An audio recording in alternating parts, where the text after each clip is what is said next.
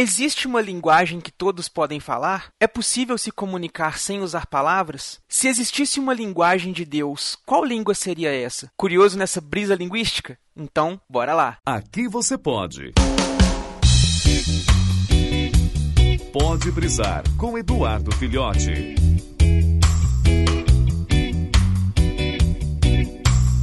Saudações, brisa ouvintes do meu Cocorô! Estamos de volta com mais uma brisa. Se você já é um velho ouvinte aí do Pode Brisar, você sabe que um dos meus livros favoritos, na verdade, o meu livro favorito, que eu amo de cabeceira, leio todos os anos, às vezes até mais de uma vez por ano, é O Alquimista do Paulo Coelho, que inclusive já teve até uma brisa sobre ele aí. E eu tava hoje, aconteceram algumas coisas durante meu trabalho, até escrevi sobre isso, talvez tenha um texto já aí no site, talvez não. Vamos ver quando esse cast vai sair.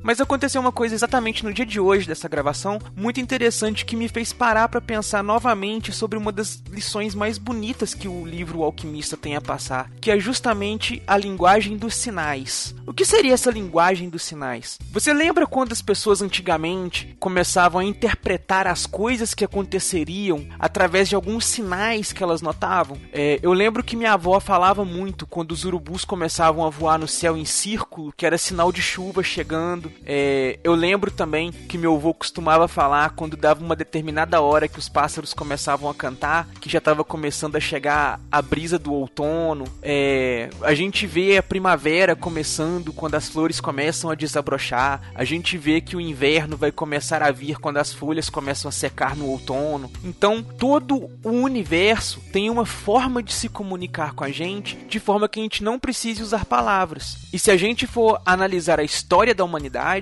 antes que o ser humano aprendesse a formar palavras, ele já se comunicava de alguma forma. E todo mundo que tem um pet em casa, ou que tem algum bichinho ou algo do gênero, já se comunicou com esse bichinho sem precisar falar palavras. E verdade seja dita, por mais que a gente converse com os nossos pets, eles não vão entender exatamente o que, que nós estamos falando com eles.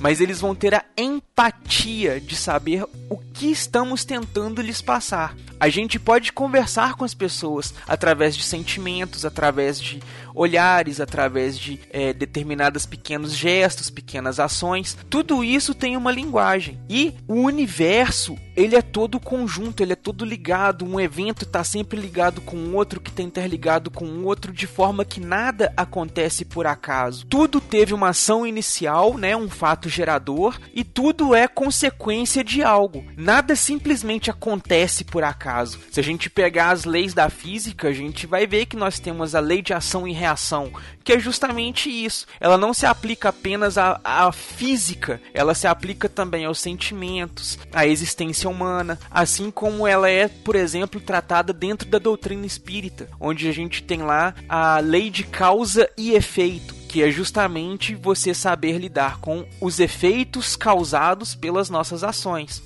E justamente hoje, como eu estava falando para vocês, eu estava lá no meu intervalo do almoço e eu tinha pensado, nossa, eu tô afim de voltar a escrever, eu vou pegar meu caderninho, vou ficar com ele no bolso, vou, quem sabe não aparece uma inspiração, algo para eu escrever. E justamente nesse momento, não é que eu tô lá sentado na, na, na escadinha da igreja, perto do meu trabalho, me passa uma pessoa, eu, na hora que eu assusto, eu olho para ele assim, tá a pessoa na minha frente já olha para mim e fala assim, ó, oh, você é um poeta, não é? Eu olhei para ele assim, ué, não respondi nada, só olhei para ele e falei: Ó, oh, vou te contar um negócio então. E contou a história dele que, por sinal, me lembrou até bastante uma música do Zé Ramalho, porque conta justamente a história de um homem que ajudou. Né, a história dele é justamente a história de uma pessoa que ajudou a construir a igreja, por sinal, a igreja na qual estava sentado na escada, e que foi tentar ficar lá num intervalo, um tempinho de descanso, sentado no pátio da igreja, e uma pessoa distratou ele, fez com que ele saísse da igreja e tudo. E ele falou uma frase justamente que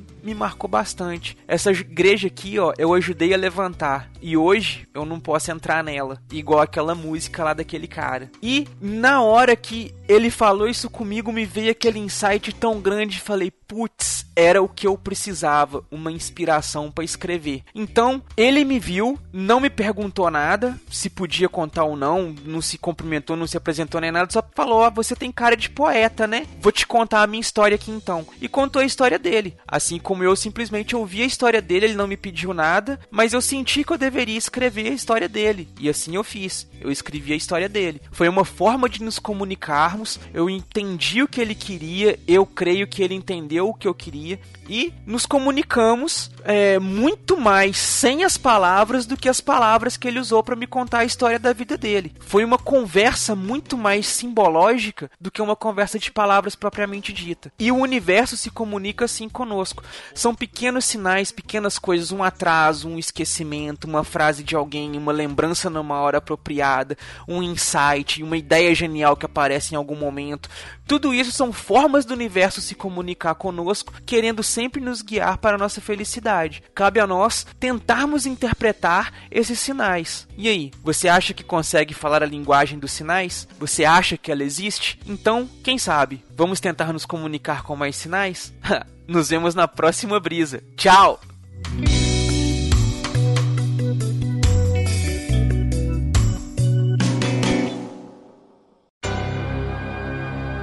Esse podcast é editado e oferecido por MachineCast